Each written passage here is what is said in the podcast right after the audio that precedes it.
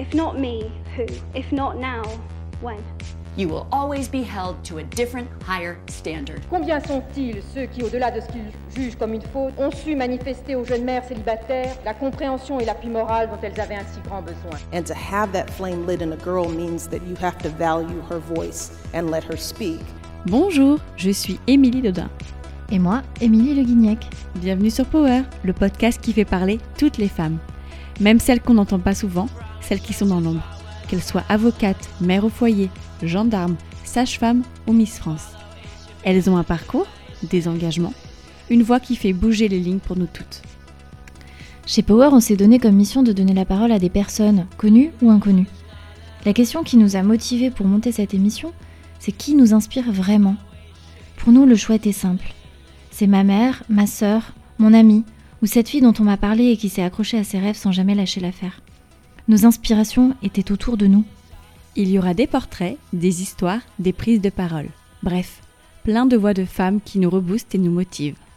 Power, c'est un manifeste, un objectif, une motivation, une impulsion. La force se trouve en chacune d'entre nous, il suffit de s'écouter et de croire en soi. Power, c'est moi, C'est vous. c'est nous. Aujourd'hui, avec Émilie, nous sommes super fiers de vous proposer un épisode que nous avons enregistré en janvier dernier avec Aude Pépin, une réalisatrice de films engagée. Elle sort le 20 octobre son documentaire À la vie, qui est un bijou de film que nous avons eu le plaisir de voir il y a un an. Ce film nous a énormément touchés et du coup, nous avons voulu en parler avec sa réalisatrice. Avec Aude, nous avons parlé de son parcours, de ce qui l'a amené à devenir cette réalisatrice engagée, de ce projet à la vie, mais aussi de son expérience en tant que maman de deux jeunes filles. Vous allez vous en rendre compte, la voix d'Aude est captivante, envoûtante. On aura envie de discuter avec elle pendant des heures. On vous souhaite une très belle écoute pour cet épisode que nous avons particulièrement aimé enregistrer. Bonjour Aude, tu es actrice, journaliste et plus récemment encore réalisatrice de films. Euh, tu es aussi une jeune maman de deux enfants, si je ne me trompe pas. Comment vas-tu? Ça va, parce que j'ai la chance de m'extirper du monde un petit peu. Donc, euh, je vais bien et je me rapproche de moi-même euh, en étant loin des villes. Donc, euh, c'est une immense chance que j'ai et que je me suis aussi offerte. Hum, Mais j'ai laissé mes enfants au passage, un peu loin de moi, mais, mais voilà. Ils me manquent, mais au moins je, je pense un peu à moi. C'est pas mal aussi, ouais. Donc là, on enregistre à distance. Toi, tu te trouves dans le sud de la France, c'est ça? Oui, dans les Alpes de Haute-Provence, ouais. En tout cas, on est vraiment ravis de t'avoir sur le podcast aujourd'hui. Exactement. Merci, moi aussi. Est-ce que tu peux nous parler de ton parcours? Alors, ouais, bah en fait, euh, mon parcours, moi, euh, j'ai j'ai commencé euh, à, à 20 ans à Canal. Je suis rentrée en stage. euh, J'étais, euh, j'ai fait j'étais en cursus de, de Doug à, à- Nice justement, où ma, ma- une partie de ma famille est, était et, euh, encore aujourd'hui. Et j'ai décidé de les rejoindre. Enfin, j'ai décidé d'aller d'aller là-bas et de faire une fac à l'époque qui était, qui était art communication langage parce que comme voilà, je venais d'un- d'une famille qui avait pas de sous, euh, il y avait une, il y avait, il y avait très vite un stage professionnalisant en deuxième année et qui me permettait de, bah, de peut-être mettre le pied dans une entreprise. J'ai toujours rêvé d'être actrice, mais je savais que ce métier bah, était à la fois extrêmement difficile et injuste. J'avais, cette conscience-là très tôt et je me suis dit que du coup, et j'avais pas du tout les moyens d'aller faire le conservatoire parce que bah, du coup, on peut pas travailler à côté, c'était pas possible. Donc, je me suis dit que j'allais passer un, un DUG avec voilà cette option qui permettait d'avoir un stage. Et donc, j'ai eu la chance de pouvoir rentrer à Canal. Euh, dans, dans l'émission de cinéma justement.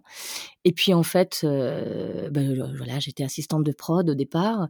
Et puis euh, et puis ce stage durait 15 jours. Et, puis ben, j'ai eu la chance que ça marche très bien ça match très bien plutôt avec les producteurs de de l'émission à l'époque. Plus de cinéma c'était Stéphane Bergogneau notamment et qui fait aujourd'hui beaucoup de documentaires d'ailleurs. C'est drôle. Et euh, on s'est super bien entendu. Ils ont voulu me garder euh, donc à l'époque, il y avait, c'était, je suis arrivée en pleine année où c'était Messier. Je sais pas si vous vous rappelez, Jean-Marie Messier se faisait limoger. Enfin voilà, c'était voilà, déjà il y a quelques années, il y a presque 20 ans, ouais. Et euh, et puis en fait, bon, par un jeu de trucs, ils ont réussi à me garder. Et puis en fait, l'émission a disparu. Et donc je me suis retrouvée comme ça, sans rien. J'avais arrêté mes études du coup, puisque voilà, ils m'avaient proposé de me garder suite à ce stage-là. Et je me suis dit, qu'est-ce que je vais faire? J'ai pas de sous. Et en fait, euh, bah, Stéphane Bergogneau euh, a croisé le producteur du zapping, Patrick Menet, dans les couloirs, et lui a dit, écoute, euh, j'ai une, fille, elle s'appelle Aude Pépin, t'as pas besoin de quelqu'un, toi, au zapping. Et, il a dit, bah si, si, justement, on cherche, on cherche une fille. Et le, je devais partir un lundi et le vendredi, je reçois un appel du producteur du zapping, euh, Patrick Menet, qui me dit voilà, j'ai entendu parler de vous, euh, j'aimerais qu'on se rencontre, je fais un casting pour le zapping. Euh, alors moi, c'était une émission évidemment que j'adorais, que je connaissais déjà bien, qui était déjà quand même mythique. Et donc je, je, je suis, j'ai décidé de passer ces essais et j'ai été prise. Donc voilà, donc j'ai bossé pendant de nombreuses années à Canal au sein du zapping et en même temps, euh, bah, je peux, voilà, j'ai, ça m'a permis de me payer des stages de théâtre. Donc j'ai, fait des, des, stages avec des Américains euh, et des, oui, surtout des profs américains en fait, qui est la méthode acteur studio. Et puis euh, parce que je pouvais pas faire d'école puisque je travaillais déjà, c'était toujours pas possible. Mais j'apprenais intensément, comme ça je me faisais des bulles à moi. Et puis en fait, j'ai été repérée dans les couloirs, euh, le, le, le, fameux rêve, tu vois, qu'on a tous. Et puis j'ai été chroniqueuse pour une émission culture euh, où je présentais, où je parlais de mode, alors qu'évidemment j'y connaissais rien du tout. Et bon, cette émission, ça s'est finalement arrêté. Je suis repartie au zapping. Et puis après, j'ai continué à faire, euh, voilà, des castings pubs, puis des courts métrages puis des moyens métrages et puis un jour en faisant une pub enfin un jour je, je, je rencontre euh, Maïwen. Enfin Maïwen tombe sur une bande annonce que j'ai une bande démo que j'avais fait et préparait une pub pour euh, Mythique et, et, voulait me prendre, ce que je ne savais pas. Moi, je venais de voir Police, j'avais adoré Police. Et voilà, un directeur de casting m'appelle et me dit, écoute, tu voudrais, on, devrait pour, euh, pour une pub, à l'époque, je passais mon temps à faire des pubs et à me faire jeter, c'est-à-dire qu'on était 200, on était toujours plus que deux, c'était moi et une autre, et c'était toujours l'autre qui était prise. Donc, j'ai failli partir comme ça en, Afrique du Sud, au Brésil, euh, dans, dans, dans, dans, des endroits euh, super, mais à chaque fois, ça marchait pas. Et, euh, et voilà, il me dit, écoute, il y, a, y, a, une pub pour Mythique. Je dis, ah non, non, non. Il dit, ouais, mais c'est My qu'elle réalise. Voilà, je dis ah, bon. Et puis voilà, j'ai passé ce casting. Elle m'a rappelé. Hein, j'ai eu un coup de téléphone de Maïwen le lendemain. J'avais, une grippe pas possible. En plus, je voulais pas y aller. Je voulais annuler. Je l'ai passé. Et puis j'ai eu, il eu, j'ai eu ce, coup de téléphone. Bonjour, euh, c'est Maïwen. Je voudrais te dire, euh, bah écoute, j'aimerais qu'on travaille ensemble. Alors bien sûr, c'était pour une pub, mais c'était déjà formidable pour moi. Et cette pub en fait a fait le tour. Et du coup, Canal m'a re-repéré, alors que j'étais quand même dans leur couloir depuis plus de dix ans, euh, et m'a demandé de, de devenir euh, Miss Météo sur, le, sur la matinale, le matin de, voilà, de Canal. Ce que j'ai fait quelques mois avant de repartir en tournage et, euh, et puis bah, qu'on pique un peu ma place quand je suis revenue. Et puis je suis retournée au zapping. et ensuite, on a été viré par Bolloré. Et ensuite, j'ai décidé à 35 ans de passer un diplôme quand, et de devenir, pour devenir journaliste. Et c'est là que je suis rentrée à la maison des maternelles. Et c'est là que j'ai rencontré Chantal Birman. Et c'est là que je me suis dit que je devais être, que voilà, qu'il était temps pour moi de, de réaliser euh, ce que j'avais en tête depuis longtemps. Voilà, parce que j'avais déjà écrit un court métrage que je devais réaliser. Et puis en fait, finalement, ce, ce film-là a supplanté l'autre. Voilà. mais non, mais c'est un, un, parcours euh, fantastique, euh, fait de plein de rebondissements.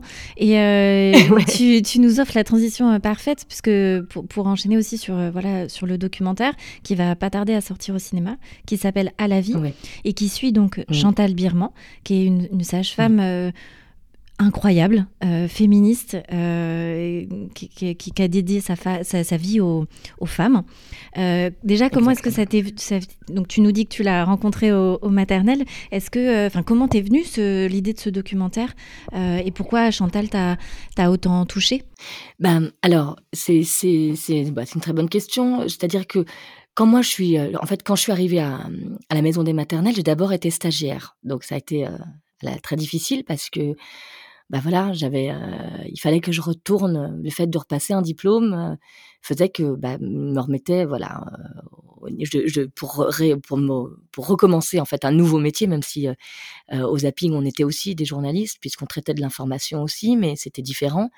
En tout cas là pour en créer, voilà, je me suis retrouvée stagiaire et donc bah là pareil, ça s'est très bien passé avec Lib. J'avais j'avais une intuition, c'était très bizarre parce que moi j'avais j'ai donc deux enfants, je venais d'avoir Marnie qui avait un, un an tout juste je crois, quand je suis rentrée euh, à la maison des maternelles. Et j'avais cette, euh, j'ai jamais été euh, absolument passionnée par les, les, enfants. Par exemple, jamais voulu être babysitter. Les enfants des autres m'intéressaient pas spécialement. J'ai pas lu énormément de, de, livres sur le développement, tu vois, sur sur l'éducation, sur machin. J'ai toujours été instinctive. Et là, euh, j'avais l'instinct qu'il fallait que j'aille dans cette rédaction-là, ou, d'ailleurs ou Vice, mais Vice m'avait appelé, c'est assez drôle, euh, juste avant, et bon voilà, j'avais j'avais failli avoir un gros poste, et en fait non. Et donc j'avais toujours cette idée comme ça qu'il fallait que j'aille là-bas, sans trop savoir vraiment pourquoi. Bref, je réussis à décrocher un stage là-bas, et finalement il m'embauche parce qu'une des filles, pareil, elle se barre à ce moment-là, coup de bol quoi. Et la, une des premières choses que dit ma rédactrice me dit ma rédactrice en chef, Isabelle Tepper, à la maison des maternelles, donc elle me dit, écoute Aude ça serait bien que tu appelles euh, une certaine Chantal Birman, tu vas voir, c'est une grande sage-femme. Euh, c'est une grande dame. Tu l'appelles pour savoir si elle en quel sujet elle a envie de traiter cette année. On aimerait bien l'inviter à la maison des maternelles. C'est vraiment un, personnage. Tu vas voir, appelle-la. Donc je l'appelle. Je la connaissais pas, j'avais rien rien lu d'elle, vraiment pour me présenter comme ça, un premier appel. Et là voilà, en deux secondes, je comprends que euh, je le dis souvent, hein, je, dis souvent cette phrase, mais que j'ai affaire à une femme voilà, qui, a, la trempe de celles qui font les révolutions, de celles qui bouleversent les mentalités, qui changent la vie, qui réfléchissent et qui ont une puissance et une de pensée euh, extrêmement rare et une clarté dans, son discours et surtout tout ce qu'elle raconte fait écho évidemment à mon expérience euh, sur un tas de trucs. Euh, donc finalement, je l'invite pour un premier sujet et le premier sujet c'est le postpartum. Alors évidemment, ce sujet, il a un écho particulier en moi, puisque à la naissance de Lou, ma première fille, moi j'avais 26 ans. Et euh, elle a failli mourir en fait au moment, tout, j'ai une grossesse assez compliquée et au moment où elle est née, euh, elle a failli mourir. Et je me suis retrouvée dans un état de solitude absolue, c'est-à-dire qu'on a dégagé mon mec de la chambre, on m'a assez rapidement en fait, on l'a posé sur le ventre, elle est devenue bleue comme de comme dans le film là, ce qui est sur Netflix, euh, Pieces of Woman. C'est exactement ce qui s'est passé pour moi, sauf que l'issue a finalement été bonne, mais à ce moment-là, j'en étais totalement incertaine. Et puis on m'a, une pédiatre est arrivée et m'a dit, euh, tenez, voilà le bracelet de, de naissance de Lou, elle lui avait enlevé et lui a dit vous pensez bien fort à elle euh, parce que là on ne sait pas ce qui va se passer on a essayé de l'intuber tout ça ça marche pas bon bref. Donc remontez dans votre chambre et on, va faire tout ce qu'il faut mais il faut que vous alliez dormir. Et monsieur rentrez chez vous parce qu'il n'y a pas de place. Et là j'avais 26 ans moi ma mère était pas du tout là euh, et je me suis euh, voilà noyée dans mes larmes toute la toute la nuit quoi. Je me suis dit mais et je me suis endormie en plus. J'ai fini par m'endormir de fatigue et et je culpabilisais, je me, je me disais, je m'endors et elle, elle vit peut-être ses dernières heures, ses derniers moments, ses dernières minutes, et moi je dors. Et elle est seule, et moi aussi, quoi. Et je me suis dit, mais à quel moment, dans une société, on traite les individus comme ça? À quel moment on traite les femmes comme ça Qui pourtant donnent naissance à tous ces hommes qui dirigent que tout ça, qui décident que tout ça n'a pas d'importance? Et Lou a fini par vivre, euh, on n'y a pas cru pendant longtemps. Elle décompensait. On me disait allez, allez, allez, Lou. On, était près de sa couveuse et on, son oxygène chutait. Elle nous disait allez, allez, allez, Lou. reste avec nous, reste avec nous, reste avec nous. Donc c'était d'une violence sans nom. Et puis après, bah, elle a récupéré et on m'a renvoyé chez moi. Et là, eh ben, mon, le père de Lou, euh, à l'époque, avait un groupe qui s'appelait les Birdie Nam Nam. Il était tout le temps en tournée et donc très absent moi, je me suis retrouvée avec cette petite fille qui pleurait beaucoup, qui avait, euh, je pense, euh, qui était très anxieuse parce qu'elle s'était battue pour survivre. Et j'étais complètement seule, sans aucun accompagnement. Ma mère, à ce moment-là, n'était pas capable non plus vraiment euh, de, venir m'accompagner dans ce moment-là. Elle se rendait pas vraiment compte, elle était loin. Et je me suis dit qu'en fait, en, fait, un traumatisme s'est inscrit en moi sans même que je me rende vraiment compte. Des années plus tard, quand je suis retombée enceinte de Marnie, huit ans et demi plus tard, euh, de, donc de ma seconde fille, les quatre premiers mois de grossesse, j'ai eu envie de me suicider. C'est-à-dire que j'allais très très mal, mais vraiment très très mal, et je comprenais pas pourquoi, parce que cet enfant qui est arrivé un peu par hasard, j'en avais extrêmement envie. C'était un enfant qui était vraiment désiré. J'aimais son papa. Je veux dire, il y avait tout allait bien. J'étais dans une situation plus confortable que je ne l'étais pour Lou. Et mon, mon ami m'accompagnait beaucoup, était présent, même s'il voyageait lui aussi beaucoup, mais il était très soutenant et j'allais très très mal. Et en fait, euh, en discutant euh, avec une sage-femme euh, lors du un des premiers rendez-vous à la maternité, qu'elle m'a, elle a pu m'accorder que 20 minutes tellement ça devait s'enchaîner puisqu'elles ont absolument pas le temps de pouvoir recevoir les gens comme on le voit dans le film, enfin comme on le comprend dans le film, on le voit pas mais on, s'est expliqué. et en fait, j'ai compris qu'en fait un trauma s'était logé là en fait. Donc quand j'ai rencontré Chantal Birman et qui a raconté qui me racontait ces choses avec, qui, qui, dénonçait justement tout ce que moi j'avais vécu, bah évidemment ça fait un écho très fort en moi. Pourquoi je me suis tant attachée à Chantal C'est parce que je crois qu'il y avait un écho. enfin, toutes les deux, il y a une forme de, de, similitude entre nous sur beaucoup de points. On est des battantes toutes les deux. Voilà, on a, on a, beaucoup de points communs. Il y a une espèce de fluide, il y a une espèce de, il y a quelque chose qui, qui, qui nous, qui nous lie comme ça au-delà des mots, quoi. Donc euh, un jour, euh, donc je la réinvite à la maison des maternelles et et, euh, et j'arrivais pas, j'arrivais jamais à la laisser partir en fait. Euh, et moi, je sentais que j'étais que j'étais pas très bien dans ce métier de journaliste, de rédactrice journaliste, parce que finalement, il y avait une forme de neutralité, même si elle n'existe pas, que c'est pas possible, mais on est dans le factuel et que c'était finalement, moi, je, ne pouvais pas donner mon avis, je ne pouvais pas apporter mon regard. Euh, j'étais dans quelque chose de très neutre, de très gris, comme quelque, quelque part, si je devais lui donner une couleur. Même si c'était passionnant hein, et que leur travail, attention, est, nécessaire. Hein, ce qu'elles font, moi, mes collègues, je, suis toujours en lien avec elles, elles font un travail extrêmement important. Mais moi, je me sentais pas vraiment à ma place. Et bref, un jour, Chantal me, après une émission, on va pour partir et j'arrivais jamais à la laisser partir. Et je lui dis, tu fais quoi là? Elle me dit, bah je rentre dans ma banlieue, tu sais, on m'appelle la sage-femme des banlieues. Je lui dis, mais attends, tu travailles encore? Ça, j'avais pas compris ça. Elle me dit, oui, oui, euh, je travaille encore, je fais du, je fais de l'accompagnement euh, à, domicile. Euh, je dis ah bon? Elle me dit ah ouais puis alors tout ce que je vois c'est plus grand que tout ce que tu peux imaginer. Bon bah, alors là évidemment elle, m'avait fait un teasing pas possible.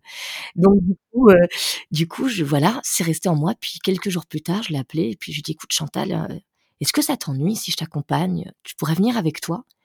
Elle m'a dit Bien sûr, viens. Et là, en une matinée, j'ai compris euh, que tout ce que je vivais déjà moi, ce que j'avais vécu, toutes les femmes le traversaient, cet état très particulier qui est celui du postpartum. Euh, que ce qu'elle, ce qu'elle, que la relation que, qu'entretenait Chantal euh, et ce que ça révélait à ces femmes était exceptionnel et que avant que cette femme ne parte à la retraite, il fallait absolument graver ses idées quelque part. Et donc très vite, je me suis dit en fait, il faut que je, il faut que, il faut que je fasse un film. Euh, j'ai pas le choix. Et donc à la fin de, c'était en mai, et donc les, maternelles se sont arrêtées. C'était de toute manière très compliqué. les contrats sont très précaires. On est très mal payé dans ce genre de, de boulot. Et je me suis dit, je vais m'écouter en fait. Je vais pas recommencer l'année prochaine et je vais écrire un film. Et donc j'ai écrit une première note. Je l'ai fait lire à mon producteur puisque je devais tourner un court métrage avec lequel on a eu de l'argent et que je suis en train d'écrire en ce moment là, finalement à la campagne. Je commence par un long métrage pour le cinéma de documentaire puis là j'écris un, court métrage de fiction. C'est un peu les, les, trucs à l'envers, mais c'est comme ça, c'est pas grave. Et, euh, il a tout de suite cru au projet. Et, puis j'ai tout de suite eu surtout la, la sensation qu'il fallait que je le fasse pour le cinéma et pour toutes les raisons que je pourrais vous expliquer plus tard. Euh, voilà. C'est incroyable. Franchement, c'est un beau. en fait, c'est, tu vois, c'est les rencontres comme ça. Tu te dis, c'est pas pour rien qu'elles sont arrivées. Euh, Exactement. c'est juste l'alignement des planètes. Et merci d'avoir fait ce documentaire parce que il est incroyablement réaliste, sans spoiler quoi que ce soit. Mais quand tu vois la, la scène d'ouverture avec la maman et son regard je pense qu'on a toutes les deux pleuré, nous. Oh là là, je pense qu'on était, on avait encore nos hormones peut-être de grossesse. Non, non, mais en fait, c'est juste que ça nous parle euh, déjà en tant que femme parce que moi, c'est la première fois que je voyais par exemple un film où surtout la vision de la maternité ainsi filmée, aussi, ainsi, aussi réaliste. Oui, aussi proche de la vérité. Ouais. J'ai jamais vu, je n'ai jamais vu ça ailleurs. Et comme tu disais, je pense qu'effectivement dans les documents, dans les documentaires télé qu'on a vus, on va pas forcément rentrer dans les détails. C'est un peu superficiel sur certaines choses. Là, c'était vrai, c'était que la, la, vérité, quoi. Moi, j'ai vu, j'ai vu ah toute la détresse qu'on peut avoir quand on, toute la détresse et tout le bonheur qu'on peut avoir quand on est maman. Euh, la détresse dans le sens où bah, tu vois ton enfant, tu le connais pas. Euh, et en même temps, tu es tu sais pas, tu sais pas ce que tu fais est bien et, elle le montre en plus, tu vois. Enfin, et elle, elle, dit les choses en plus, elle, elle est cache, hein, je veux dire, euh, c'est pas une personne qui va mettre les pincettes, mais elle va pas le dire méchant. Enfin, tout ce qu'elle dit, c'est, euh, c'est la, en même temps, c'est, je sais pas comment dire, c'est de la bienveillance et c'est, et c'est quelqu'un qui comprend les femmes en fait, qui les comprend et qui va pas les juger et qui va dire et qui va tout de suite analyser leur, leur, euh, je sais pas, leur situation de mal-être dans laquelle elles peuvent être. Et elle va comprendre et elle va pas les juger, elle va les accompagner. Et j'ai trouvé ça magnifique. Oui, oui, c'est ça qui est hallucinant et qui, moi, si vous voulez, m'a complètement marqué euh, tout de suite. C'est que quand je suis rentrée euh, au départ dans, mes repérages avec elle, c'est-à-dire que j'ai compris qu'en trois secondes, elle captait absolument tout de la femme qu'elle avait en face. C'est-à-dire que toute son expérience, puisque finalement elle a 50 ans de sage-famerie, donc euh, elle a un demi-siècle de sage-famerie, euh, lui avait appris à lire euh, dans les femmes comme dans un livre, quoi, euh, ouvert. Je veux dire, c'est-à-dire que elle avait à la fois un instinct, une intuition et, et puis une lecture des corps, des regards, euh, euh, qui l'amenait tout de suite vers la bonne direction. Et donc, elle se plante, qu'elle ne se plantait a priori jamais, qu'elle tapait toujours juste. Et puis sous sous sous ces sous ces airs comme ça un peu parfois peut-être oui peut-être abrupte un peu comme vous le dites euh, elle écoute tout en fait euh, et c'est particulièrement le cas dans une séquence avec une jeune femme euh, dans le film. C'est pareil moi je sais pas je sais pas si je j'ai peur de m'auto spoiler je sais pas comment faire avec ça comment gérer mais car voilà un problème avec la avec la nourriture. Et ce qu'elle dit à ce moment-là elle le dit quand elle quand elle annonce à Chantal que bah oui elle arrive en fait elle elle nourrit pas assez son fils parce qu'en fait, elle, était elle-même anorexique. Et elle dit au départ, mais moi, j'ai des problèmes avec ça. Elle le dit dans sa barbe. Quel professionnel de santé euh, aurait pu saisir ça? Peu. Euh, c'est-à-dire qu'elle a toujours compris que euh, entre, si on voulait que, que que ce moment en fait de l'après-naissance était un moment inédit pour pouvoir réconcilier les femmes avec leur propre histoire et leur faire revoir leur propre histoire euh, et, les, et leur faire régler et dénouer des problèmes. Qu'en fait, ce moment-là euh, d'entre deux, euh, comme je le dis, qui est le postpartum euh, et qui est, qui est, un mélange de sentiments très contradictoires, euh, ben, c'était aussi le moment d'une nouvelle révélation à soi-même.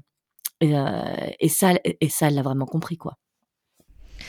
Il y a, y a, un moment dans, dans, le film au tout départ, euh, donc euh, pareil, sans spoiler, mais il y a cette jeune maman euh, à l'ouverture du, du, documentaire, enfin, du film, le, regard de cette, de, cette, de cette jeune femme qui regarde son bébé. je, moi, je sais, m'a émue d'une façon vraiment profonde, parce que j'ai compris en, dans, son regard, elle, ne dit absolument rien, euh, qu'il y avait une dimension universelle au postpartum. Parce que son regard-là, j'ai parfaitement compris ce qu'elle avait, ce qu'elle vivait, ce qu'elle ressentait à ce moment-là, puisque je, je l'avais moi aussi vécu. Et tout à coup, ça m'a frappé qu'en fait, toutes les femmes le Enfin, je n'avais que mon vécu, mais tout à coup, j'ai compris que finalement, on, le, vivait tous, toutes de cette manière, et que il y avait quand même une très grande solitude, et que notre société euh, nous met, euh, place les femmes dans cette, dans cette situation euh, parfois de, de, détresse. Est-ce que pour toi, ce documentaire, il y avait, il y avait aussi une volonté pas militante, mais en tout cas euh, euh, de, de, parler, euh, de parler, oui, des femmes et de leurs conditions et du fait que c'était inacceptable que qu'on le vive, qu'on se retrouve dans ces situations-là. Complètement. La ma volonté, c'était exactement celle-là. C'est-à-dire que moi, je suis pas une militante associative. C'est-à-dire que j'ai, j'ai dans ma vie, ça, ça, je n'ai pas été attirée par ça. J'ai toujours eu des idées, mais c'est vrai que c'est pas un non pas que que je que je que ce soit quelque chose que je ne trouve pas important. Bien sûr que je le trouve extrêmement important, mais c'est dans, dans mon cheminement, je suis pas arrivée vers ce militantisme-là. Par contre, ma manière à, à, moi, voilà, de, de vouloir faire changer les choses, ça a été de faire ce film, ouais. Euh, C'est-à-dire que mon engagement, j'ai passé trois ans de ma vie, ça a été, euh, ça a été de rechercher tout le long du tournage la justesse et la vibration de ce moment et de montrer à quel point euh, les femmes euh, vivaient en fait euh, parce, parce qu'elles étaient justement très très laissées seules par la, par, la, par la, société. Alors la société ça ça veut tout et, rien dire. Voilà, je c'est vrai que c'est toujours un, un, mot fourre-tout que que je trouve un, peu facile. Ce que je ce que je ne comprends pas, c'est comment, avec ce que l'on paye sur nos fiches de paye en sécurité sociale, comment ça se fait que l'accompagnement dans ce moment-là n'est pas priorisé? C'est-à-dire comment ça se fait que on ne peut pas avoir un. En fait, les familles françaises sont aujourd'hui très éclatées de fait.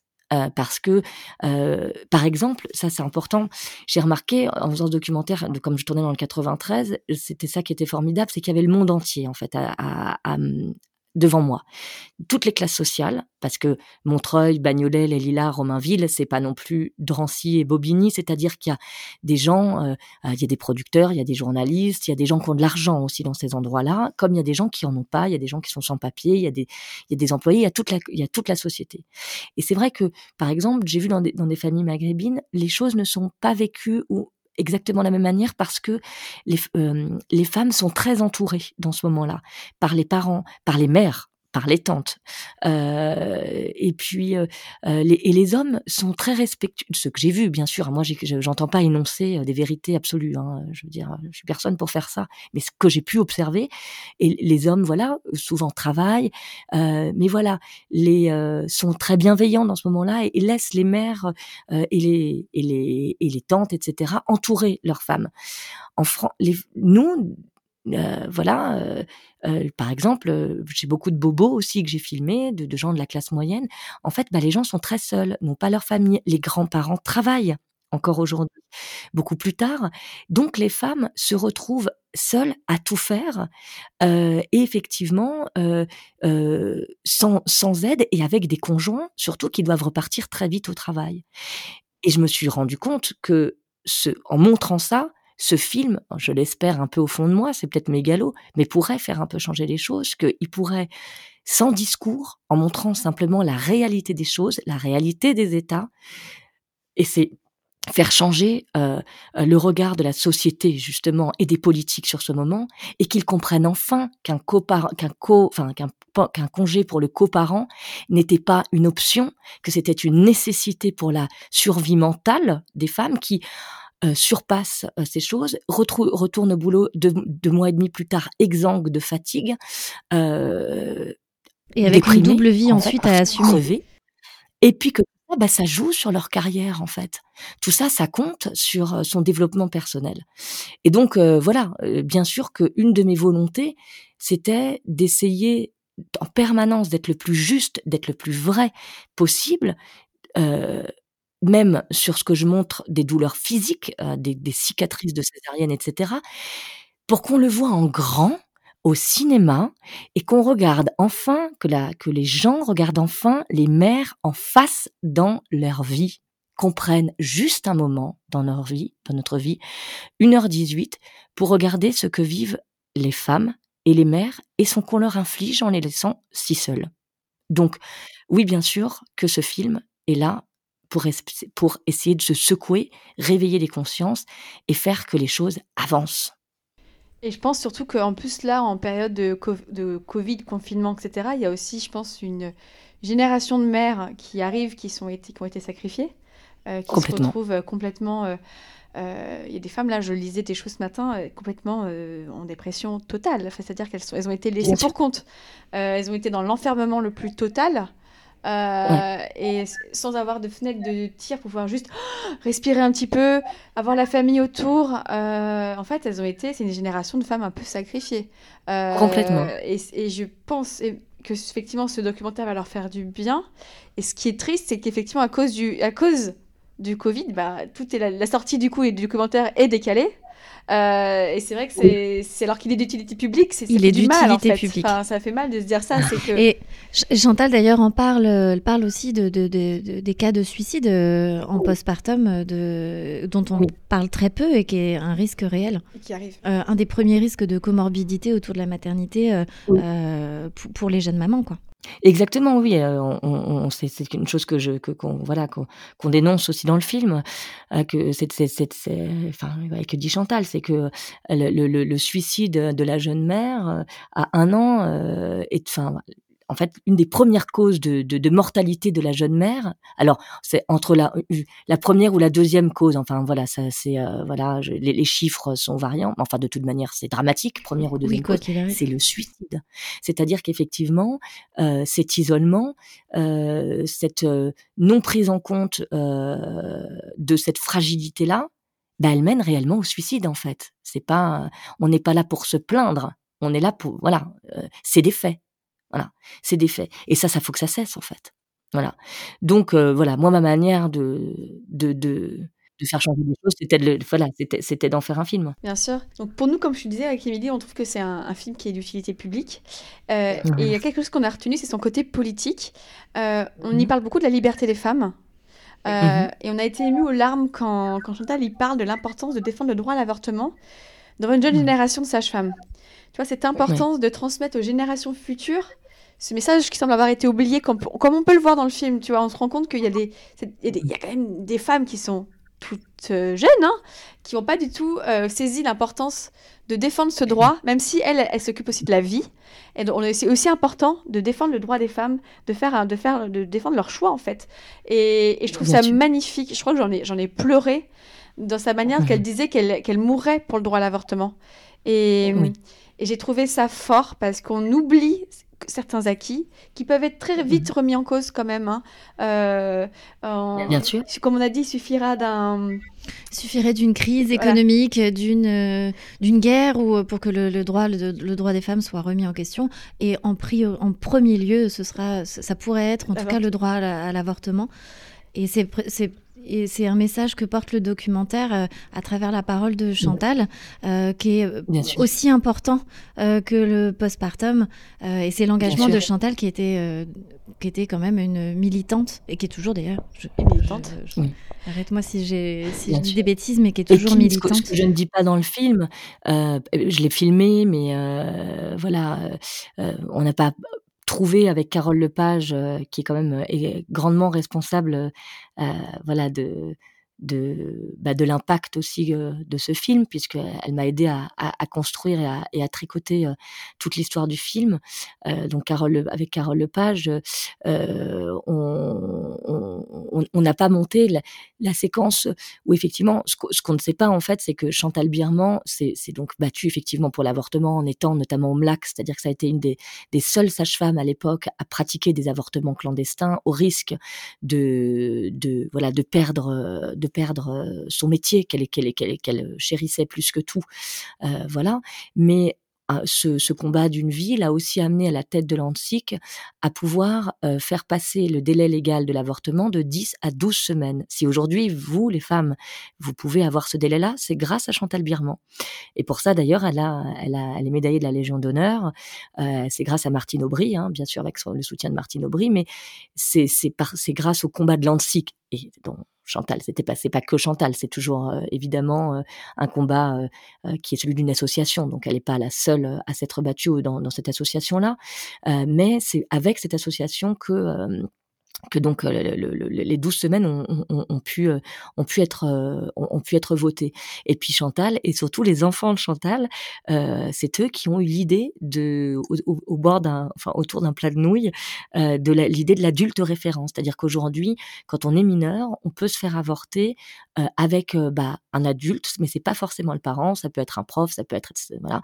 Mais autrefois c'était avant c'était pas le cas. Il fallait forcément que le parent donne son consentement.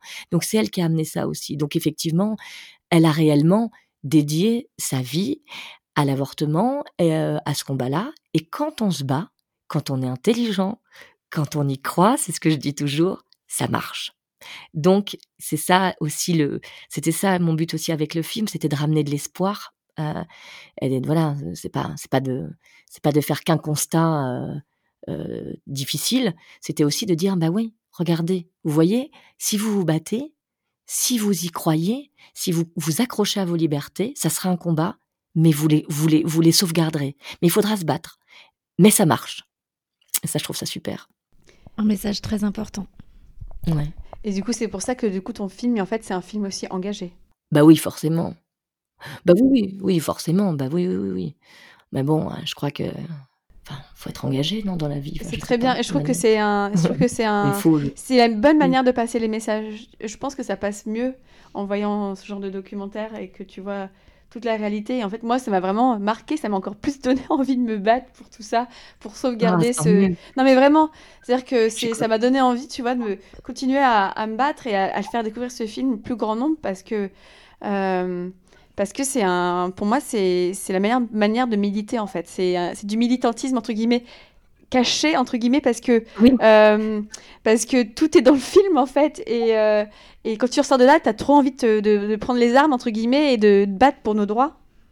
Et euh, d'ailleurs, euh, c'était c'est hyper important à, à, à, montrer aux hommes. Moi, je sais que je l'ai regardé avec mon compagnon, euh, qui était ému aux larmes aussi, euh, ah. et qui était qui a été vraiment très très touché par le documentaire.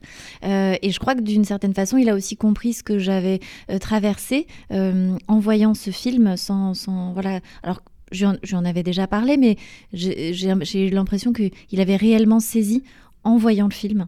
Et en, il a aussi saisi l'importance euh, du droit à l'avortement euh, et de, de, continuer à se battre pour le, pour le, pour le conserver. Et euh, c'est mm. voilà. De toute façon, on peut, ah, le bah, dire de mille et une façons. Voilà, nous, on a adoré ce documentaire. Hein. on, est des groupies. Non, non, mais c'était le but, hein, c'était mon but aussi que, enfin, je veux dire, le, le, les, les, hommes sont nos alliés. Hein. Moi, je, je veux dire, je, je, je, c'est vrai que il y a assez peu de pères dans les films, dans le film.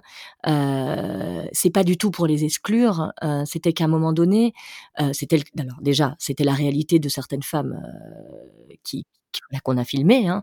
Euh, mais après j'aurais pu le montage, euh, j'aurais pu pour ceux qui étaient là les faire plus apparaître. Alors il y a aussi il y a aussi une réalité, c'est que on n'avait qu'une seule caméra, pour tourner, euh, puisqu'il était impossible évidemment de, de, de, rentrer. Si on voulait préserver euh, et trouver une justesse, euh, il fallait que les émotions et, tout, tout, que tout puisse arriver.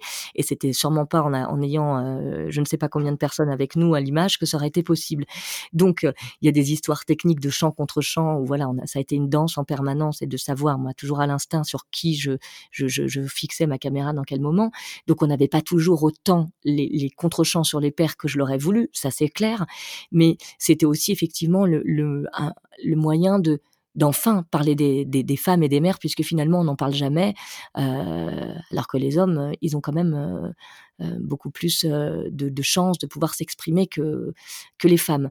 Mais mon, mon, but avec ce film, et je l'ai toujours gardé en tête, c'était de surtout pas mettre les hommes à l'écart euh, et, et, et, et qu'ils puissent eux aussi réaliser ça. Et c'est vrai qu'un ami réalisateur m'a fait le même, le, enfin les, voilà, les hommes que, que, que je qui voient le film me font les mêmes retours et ça c'est formidable quoi. Ça je suis très contente parce que c'est quand eux se rendront, puisque c'est eux qui sont en position de pouvoir encore aujourd'hui dans bien des endroits, euh, c'est avec leur aide qu'on pourra qu'on pourra s'en sortir. C'est pas en les mettant de côté quoi. Donc tant mieux. Et du coup, est-ce que tu as rencontré des difficultés à faire financer ton film? Alors, écoute, euh, j'ai pas. Alors, l'histoire a été super parce que j'ai tout eu.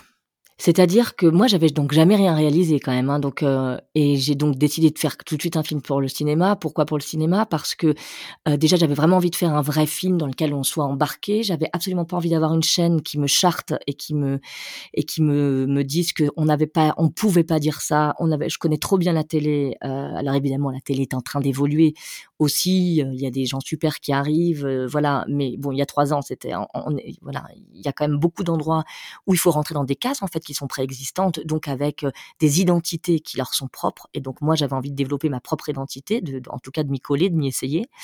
Euh, et puis j'avais aussi, c'était un acte politique aussi qu'il soit au cinéma, parce que voilà, c'était cette idée peut-être naïve, mais de se dire, on voilà, dans une salle de cinéma, on va être pouvoir, on va pouvoir être enfermé avec euh, ces femmes-là et les regarder en grand, en X, pouvoir, leur donner leur puissance aussi.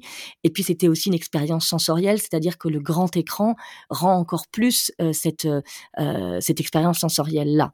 Euh, voilà. Donc donc je voulais, j'étais obsédé par le fait que ce soit un film de cinéma. Mais pour ça, il fallait du coup demander des aides cinéma. Donc les aides cinéma, ça veut dire qu'on est en face pour les commissions de fiction, c'est-à-dire qu'en face il y a Zanavicius ou n'importe qui, enfin voilà tous les grands réalisateurs français ou un Audiard ou tout ce que tu veux, euh, qui font qui font leur demande aussi au CNC euh, ou aux régions. j'avais donc rien réalisé, donc je me suis dit que ça allait être très compliqué pour moi quoi, quand même, que qui me ferait confiance, surtout sur un sujet, parce que quand même, postpartum, il y a trois ans, d'ailleurs, c'est pas cité une fois dans mon, je, parle de, du retour à la maison, de l'après-naissance, mais à l'époque, postpartum, personne ne savait, le mot n'était pas connu il y a trois ans, je vous assure. Quand je disais ça, les gens disaient quoi? Ils avaient vaguement entendu, ils, ils le collaient à dépression du postpartum, ça, ils avaient un peu entendu, mais le postpartum tel quel, ils savaient pas ce que c'était. Euh, donc, euh, voilà, donc je me disais, ça va jamais intéresser personne. Et en fait, euh, très donc on a, on a, on a demandé une première aide, qui est celle de la SCA, qui s'appelle Brouillon d'un rêve, qui est vraiment qui ne qui voilà aux documentaires vraiment d'auteurs et tout ça. Euh, moi j'étais très très euh, comment dire euh, j'avais un peu honte. Enfin, je, me disais, mes pères, ils vont prendre, ils vont m'envoyer complètement chier. Ils vont se dire, attends, toi, la nana de la télé, là, l'espèce de la, la, la, Miss Météo, euh, l'actrice en carton, tu vas, tu vois, tu crois pas qu'on va te donner des, tu vois, des, des sous, qu'on va te, qu'on va t'accueillir dans notre grand, dans, dans le, dans le monde des auteurs, quoi, des vrais auteurs français. Eh ben si, j'ai fait un dossier de 15 pages et j'ai eu ce truc à l'unanimité. Et ça, pour le producteur qui m'accompagnait, Jean-Baptiste, c'était, je pense qu'il testait aussi le film un peu en l'envoyant tout de suite là, qui était un, aussi un peu un petit casse-pipe, quoi. Et on a eu le maximum de sous. Et donc là, ça nous a, ça là, ça l'a conforté. Moi, ça m'a, ça m'a vachement rassuré. Ça m'a donné beaucoup de force. Donc je remercierai jamais assez la SCAM et les Rour euh, qui, qui, qui est à la tête de cet endroit-là parce que, euh, parce que vraiment, c'est eux qui m'ont donné de la puissance. Surtout qu'une femme à l'époque devait coproduire le film et nous a planté, euh, euh voilà, nous a planté en cours avec des arguments archi médiocres. Et donc au moment où on, on a eu l'accord, on, on, avait quelqu'un qui nous lâchait, voilà, qui ne croyait plus en moi, qui ne croyait plus dans le film, croyait plus en rien. Et c'était très dur, en plus venant d'une femme. Et euh, comme quoi, euh, voilà, les, les, les, actes de nomination euh, sont bien reproduits par les femmes, ça c'est clair, elles ont bien intégré, elles n'ont pas le choix parce qu'elles sont moins nombreuses à, des postes souvent plus plus hauts, et donc voilà, elles peuvent être tout aussi féroces. Bref, et donc en fait, à partir de là, on a demandé toutes, enfin, des aides de la de différentes régions, et au fur et à mesure, on a tout eu jusqu'à l'avance sur recette, qui est l'aide la plus, la plus difficile à obtenir d'ICNC, qu'on a eu. Euh, de toute manière, j'étais tellement... Bon, j'ai écrit cinq mois mon dossier. Pendant cinq mois, je me suis enfermée pour écrire mon film, pour savoir exactement ce que je voulais raconter.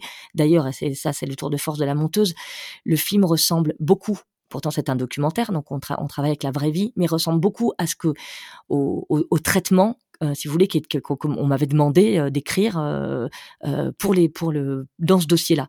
Donc le dossier qui a fait le tour des, commissions, il a vraiment, je l'ai travaillé pendant longtemps, et on a fini par tout décrocher. mais comme je dis, quand on a eu des oraux et tout ça, j'avais tellement mon film chevillé au corps, j'étais tellement mue par la nécessité de briser ce tabou et de parler enfin de ce sujet que je leur disais, je leur disais, mais même si vous ne me donnez pas l'argent, je le tournerai. Donc il existera, il existera moins bien, mais il existera. Alors avec vous, il pourra mieux exister. Il pourra ressembler davantage à ce que j'ai en tête au niveau visuel, euh, mais il existera, le propos sortira.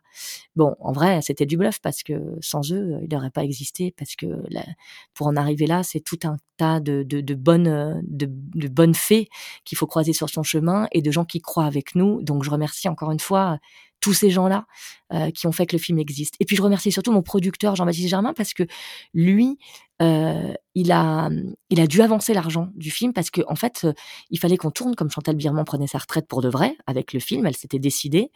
Du coup, il, fa il, fallait que l'argent arrive vite. Et en fait, la chance qu'on a en France, c'est d'avoir effectivement beaucoup d'aides. Bon, après, ils récupèrent leur argent sur les entrées, etc. à un moment donné. Mais en attendant, on a ce coup de pouce qui est énorme. Mais par contre, c'est très long. C'est-à-dire qu'on n'a pas l'argent tout de suite. Et même ubuesque en fait les manières dont, dont sont, surtout pour le documentaire. C'est-à-dire qu'il faut avoir dépensé la moitié de la thune pour pouvoir avoir l'autre moitié. Mais enfin bon, mais quand on n'a pas la moitié de l'argent, comment le dépenser? Enfin, on, tombe sur des trucs euh, délirants. Et du coup, Jean-Baptiste Germain, mon producteur euh, de chez Bootstrap Label, a, a, a, vendu un appartement à l'époque. Et sa maman, Monique euh, euh Germain, nous a aussi, pré enfin, nous a avancé de l'argent en fait. donc il y a cru.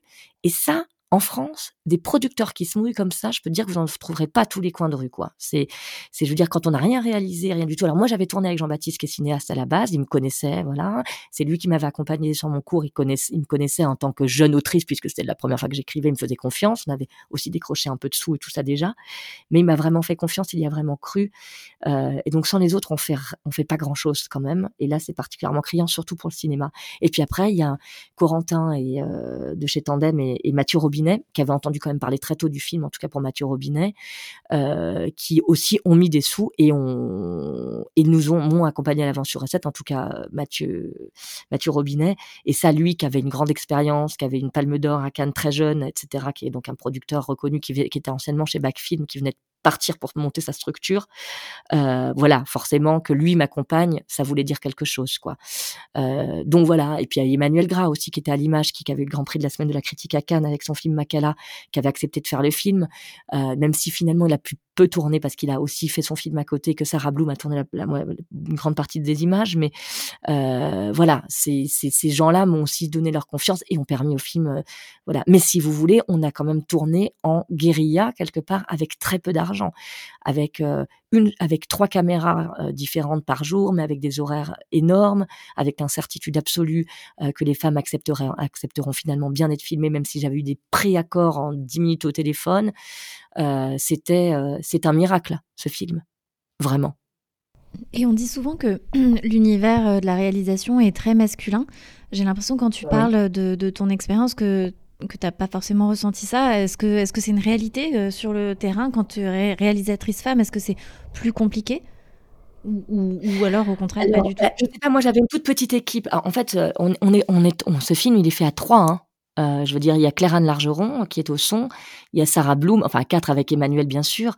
Euh, il y a Sarah Bloom euh, qui tient la cam, qui tient là et les caméras différentes du film et qui a installé les ventouses, etc. sur pour avoir les, certaines images du coup encore plus cinéma qui, où, Chantal est, et, derrière, enfin, est filmé dans sa voiture, mais de, derrière son pare-brise, etc. donc moi, j'ai j'ai pas eu une grosse équipe à gérer pour l'instant, et ça m'allait très bien.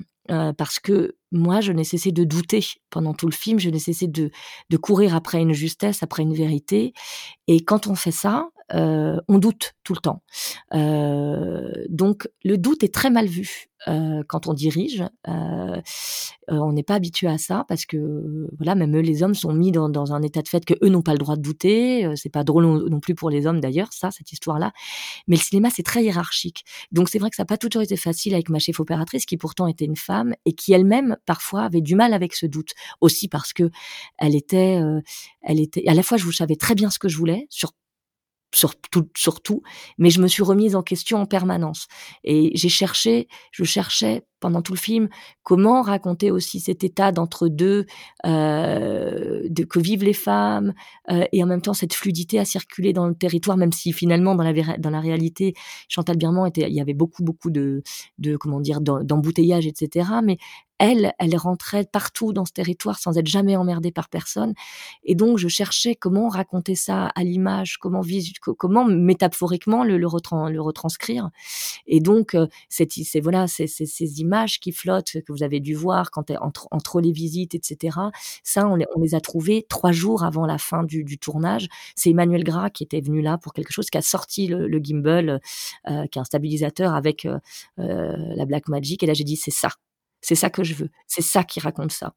Et voilà. Mais donc, du coup, le fait, quand on, quand on réalise, je me suis rendu, voilà, j'ai accepté d'être en danger pendant tout le truc et de, et de me dire que j'avais pas vraiment trouvé. Et finalement, bah voilà, alors, euh, j'ai trouvé moi ce que je trouve juste pour moi. Hein. Voilà, je, je déclare pas que c'est la justesse absolue, hein. mais, euh, mais voilà. Et donc, euh, pour, pour dire, voilà, je, je crois que quand on dirige une, une plus grosse équipe, cette recherche permanente, souvent, elle n'est pas forcément bien vue. Voilà, il faut, c'est comme s'il fallait qu'on sache tout tout le temps, absolument. Euh, voilà. Mais par contre, ça m'a appris beaucoup de choses là pour la fiction que je suis en train d'écrire, mon court métrage. D'ailleurs, Sarah Blue me disait toujours, elle me disait, écoute, faut que tu fasses de la fiction parce que en même temps, je, voilà, j'avais des, j'avais des, je disais, il faudrait faire un transtrave pour ça, faudrait faire des trucs et tout. Elle me disait, non mais Aude, tu délires, on n'a absolument pas les moyens ni le temps en fait de faire ce genre de trucs. Donc, j'étais toujours tiraillée entre des envies esthétiques très fortes à certains endroits et en même temps pas du tout les moyens euh, techniques, financiers euh, et de temps les réaliser quoi. Donc j'étais assez frustrée, mais bon voilà, j'espère que cette frustration, je la, je la, je la penserai avec euh, avec ce nouveau film. du coup, est-ce que tu peux nous en parler, hein, ton, ton, nouveau projet ou? Euh, Alors, comme c'est vraiment en cours d'écriture, c'est compliqué, mais bon. Euh, ça, c'est sur ce qui est arrivé à ma fille Lou en CM2. Elle a, Lou a été victime de harcèlement en CM2 et on l'a, on a mis du temps à le comprendre, euh, à le réaliser, et ça a fait pas mal de dégâts. Et, euh, et donc euh, l'idée c'est de, c'est de tourner, euh, voilà, à, hauteur d'enfant, c'était euh, et, et, de raconter aussi,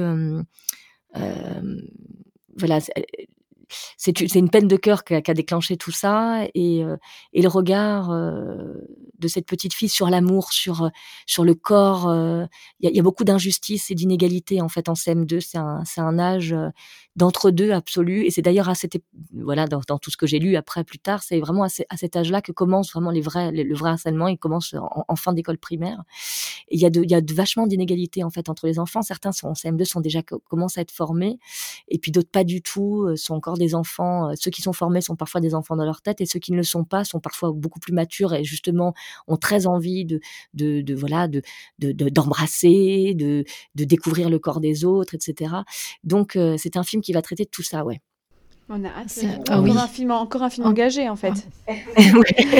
Oui, bah oui, parce que j'avais, j'avais écrit un scénario beaucoup plus léger, c'est ça, j'y arrive pas. Mais il, il, je me dis que quand on fait des films, il, il faut quelque part que, que, que, que, enfin voilà, j'arrive pas pour l'instant, c'est idiot. C'est comme si j'osais pas m'autoriser euh, euh, que à, à, à, à, faire des films juste Ouais, ouais, ouais, léger. Mais en même temps, euh, je parle de, de, de, ce qui, qui m'arrive, de ma, de ma vie. Je, je, je, suis comme ça. Je peux pas, voilà. Et, donc, bien sûr qu'il y a, y, a, y a une forme. On se raconte soi quand on raconte des films. Je pense que j'ai besoin de ça aussi, ouais. Tu te racontes toi en tant que maman et, justement c'était une, une, une, de nos questions quel, quel, quel, genre de maman toi tu es avec tes filles? Quel, quel type de, de valeurs tu as envie de leur transmettre? Alors moi, je, je suis une maman. Euh, euh, bah, déjà, j'ai. Alors, je suis pas la même maman pour mes deux filles quelque part. Euh, D'ailleurs, il n'y a pas plus d'injustice que d'être pareil avec chaque enfant, puisque les enfants ne sont eux-mêmes pas pareils. Donc, soit on dit ah mais tu, ah, tu, tu, tu, dis ça quand Marnie elle fait ça, tu lui, tu lui dis rien, mais moi quand je le fais, oui, mais parce que quand elle elle fait ça, je sais qu'après, voilà. Donc, il faut s'adapter à ses enfants. Mais je suis une maman. Euh, je suis très proche de de mes filles. On est très alors amie, mais c'est pas seulement ça. Mais avec avec ma grande, elle a, elle est très féministe. Alors elle, défend ses idées. ça y est, elle est, donc elle est en quatrième. Maintenant justement, elle a pris du poil de la bête et donc elle défend. on discute beaucoup. En fait, on discute beaucoup toutes les deux. elle défend les femmes. Elle trouve que tout est voilà, elle, elle est survoltée, qu'il y a tellement d'injustice que c'est pas possible que que les qu'on en soit encore là en 2020, Donc voilà. Donc elle, elle elle est voilà. Mais elle écrit beaucoup aussi euh, ma grande, donc on discute aussi de ses écrits. Et puis elle, elle me conseille pour mon film, là, donc c'est elle aussi qui va m'aider pour la direction artistique. Donc je veux vraiment l'inclure, euh, voilà, fantastique. De, de, de, son histoire qu'il s'agit. Euh, voilà, je veux l'inclure pour qu'elle, qu'elle, voilà. Et puis bah voilà, avec mon autre petite fille Marnie, on rigole beaucoup. Non, je, je voilà. Et puis après, bah, je suis aussi une mère qui apprend, qui essaye de pas trop s'oublier alors, je, pendant très longtemps, je suis beaucoup sortie, j'ai beaucoup fait la fête, probablement trop, euh, mais j'avais pas envie de répondre à cette injonction euh, euh, qu'une mère, une fois qu'on avait un, des enfants, bah, on devait complètement changer de vie, ne pensait plus qu'à ça. Euh, C'était encore quand même le cas hein, quand j'avais 26 ans, il y a 14 ans, on était quand même vraiment là-dedans. Donc moi, euh, ma manière euh, de militer, ça a été de, de, de, de, ne pas me cacher, de dire que j'avais besoin de sortir, que j'avais besoin de faire la fête. Moi, j'adore la musique, les concerts, etc. Donc, je l'ai fait. Euh, et puis là, voilà, j'étais malheureuse là ces derniers temps parce que tout ça, moi je suis très sensible, donc toute cette période, elle m'écrase totalement. Elle, elle, écrase aussi ma ma manière de pouvoir créer ma créativité et j'arrivais plus en fait à Paris j'arrivais plus. Je voilà du coup j'avais plus de patience et donc j'ai dit à mes filles écoutez il faut que je parte pour la première fois pendant 15 jours il faut que j'aille écrire. De toute manière en plus j'avais un contrat quand même qu'il faut que j'honore donc c'est pas qu'un caprice quoi. Il y a un moment où il faut fallait aussi vraiment que je rentre des choses. Mais j'ai eu l'honnête enfin il fallait il a fallu que je sois honnête et leur dire que j'étais plus capable quoi plus capable de d'écrire et d'en même temps gérer les, enfants que bah de l'école euh, et, et d'être enfermée en permanence. Et donc elles l'ont compris donc je leur ai dit voilà donc j'essaye d'être euh, honnête euh, sans sans leur montrer trop trop de fragilité même si c'est sûr qu'elles le perçoivent vachement et que ça m'arrive de pleurer devant elles et que je, je me déteste quand ça m'arrive. Voilà je pense que je dois être une mère très moyenne. Je sais pas. non, mais c'est hyper important de désacraliser cette fonction maternelle. on a, nous, dans notre civilisation, cette espèce de, de projection de la mère parfaite qui devrait être... et sacrificielle. Qui, et sacrificielle, toujours dans la tendresse, toujours dans la... qui s'oublie totalement. Et, et, ce que tu soulevais quand tu, quand tu parles de sortir, de continuer à avoir une vie de femme, d'ailleurs une vie de femme ou simplement une vie d'adulte, en fait, hein, une, où il y a du plaisir... Euh, on, a aussi beaucoup de contraintes en tant que, en tant que parent. Et, euh, justement, les mères, euh, c'est beaucoup plus facile pour un homme de continuer à avoir une vie sociale. c'est beaucoup plus accepté de continuer à sortir, etc. Que, que, que ça ne l'est pour une femme. Et ça aussi, c'est hyper important de le dire. Et on n'est pas des mères sacrificielles. On est des femmes normales à qui ça arrive plein de fois de craquer. Et je pense que ça aussi, c'est voilà, c'est un message fort à, à transmettre et tu as, raison d'en parler. Bien sûr, euh, c'est, et, puis, et puis aussi de continuer à travailler justement parce que euh, faire la fête, etc., c'est extrêmement important. Euh, voilà, en tout cas, si on en a besoin dans, dans, sa personnalité à soi, parce que tout le monde n'est pas, c'est pas parce qu'on fait pas la fête qu'on est, qu'on est non plus, voilà, qu'on, se sacrifie. Il y a des gens ça les intéresse pas et, et c'est très bien, ils ont complètement le droit. mais, mais, mais même ne serait-ce que de travailler, on a toujours tendance à mettre le travail. Moi, je le vois, mon conjoint lui a un, un poste important euh, euh, voilà, avant il voyageait beaucoup. Je me retrouvais toutes les semaines quasiment seul quelques jours. Alors quand il est à la maison, il est super aidant, c'est un, homme formidable avec ses avec sa fille, euh, puisque on sait pas le même papa, mais il est voilà, il va faire les courses, il fait à manger, il fait le ménage, tout ce que vous voulez. Il est voilà là-dessus, il y a, même pas une once de, de, de, réflexion par rapport à ça. Pour lui, c'est normal. Mais par contre, dans le travail, c'est vrai que lui était tout le temps, voilà, pas, souvent pas là. Je me retrouvais toute seule avec les enfants à gérer. Et c'est c'est vrai que même là, j'ai dû lui expliquer que voilà, c'était normal en fait ce que je demandais. Et ben c'était c'était compliqué à comprendre quand même. Et pourtant c'est quelqu'un d'extraordinaire, mais il, mais c'est pas dans les schémas traditionnels. voilà, il, il m'a laissé faire, mais en fait il ne m'a pas me laisser faire voilà. Mais voilà il y a encore quand même ce truc que ah mon mec est sympa il me laisse bah non mais quoi il me laisse? Je suis je suis pas un animal je suis pas un truc en fait voilà. Et donc je crois qu'on n'ose pas. Et c'est vrai que je m'en suis rendu compte parce que c'est bête mais je des copines j'ai beaucoup de copines qui ont pas d'enfants moi. Et donc forcément j'avoue je les envie quoi des fois parce que j'envie non pas qu'elles aient pas d'enfants parce que je, suis extrêmement heureuse d'avoir des enfants j'aime mes filles immensément je pense que j'ai pas besoin de le dire ça ça se sent ni besoin de me justifier là-dessus mais Pourtant, je le fais, mais mais mais je les voyais partir là. Du coup, certaines, voilà, en voyage loin pendant plusieurs mois, s'écouter. Et je me suis rendu compte que ça me rendait jalouse. Et je me suis dit, mais pourquoi ça te rend jalouse? Alors que tu les aimes, ces amis, que tu es contente pour elles, au fond, parce que je suis super contente pour elles. Mais parce que toi, tu t'écoutes pas, en fait. Parce que toi, tu te l'accordes pas.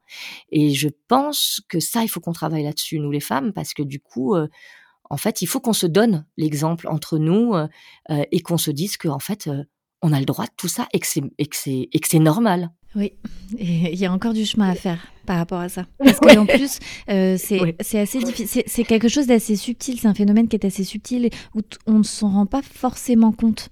c'est très intégré. Donc, en parler et lutter contre cette situation n'est pas forcément évidente parce que, voilà, elle n'est pas.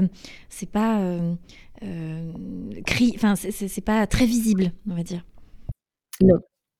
Non, non, c'est pas très visible et pourtant, euh, et pourtant le sacrifice maternel euh, est, là partout, ouais, absolument. On va terminer du coup l'interview par un petit quiz de fin, si tu es d'accord. Oh là là, ah, oh, dis donc, allez.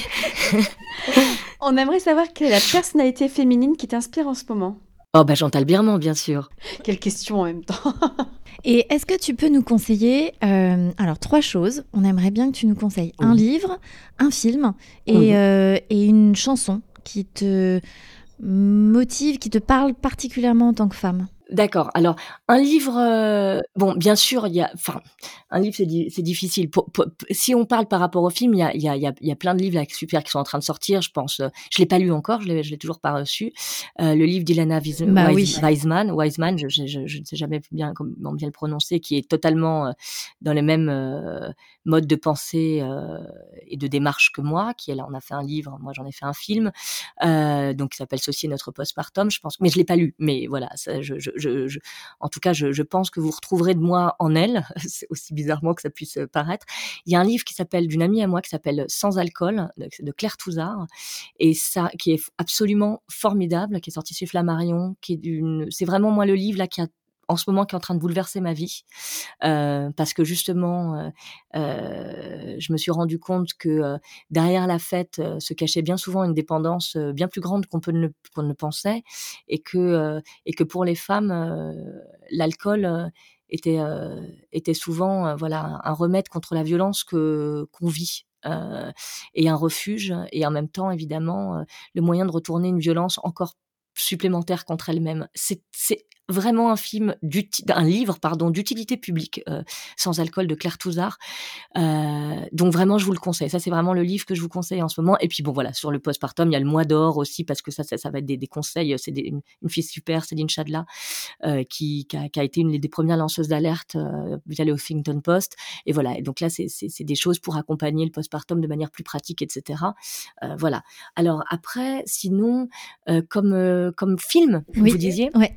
Euh, bah après, moi, moi j'ai été, euh, j'ai été absolument bouleversée par, par Pieces of Woman, hein, euh, que j'ai trouvé extraordinaire sur le deuil prénatal, postnatal, pardon, et sur, et sur, et sur le travail de la sage-femme, qui est extrêmement juste selon plan séquence du départ. Je l'ai trouvé extraordinaire. Donc voilà, après, j'aime tellement de films que ça serait. mais, mais vraiment, celui-ci, celui-ci me plaît, me plaît beaucoup. Et un morceau de musique. Alors, moi, je travaille avec la musique en permanence, c'est ça qui dirige mon écriture. Donc, ça fait complètement partie de ma vie, la musique. Peut-être que ça pourrait être You Don't, you don't Own Me. Voilà, You Don't Own Me de Leslie Gore. Celui-là. Moi, je connais pas. Ah, Et le, titre me parle déjà. Les paroles. Vous comprendrez pourquoi je, vous le, je vous le propose. Ah, mais directement. Dès qu'on finit l'interview. Merci beaucoup en tout cas euh, pour avoir euh, pris le temps de partager avec nous euh, toutes, ces, toutes ces confidences et toutes ces, belle parole sur euh, ton film parce que il est vraiment incroyable. On a vraiment hâte qu'il sorte, que tout le monde puisse le voir. Ouais, de le partager, de pouvoir en parler avec euh, nos amis, euh, de pouvoir en parler avec les auditrices qui écoutent le podcast. on, a, on a hâte. Merci pour ce film et merci voilà, d'avoir partagé tout ça avec nous. Merci à vous. Merci beaucoup. merci beaucoup. À, bientôt. À bientôt.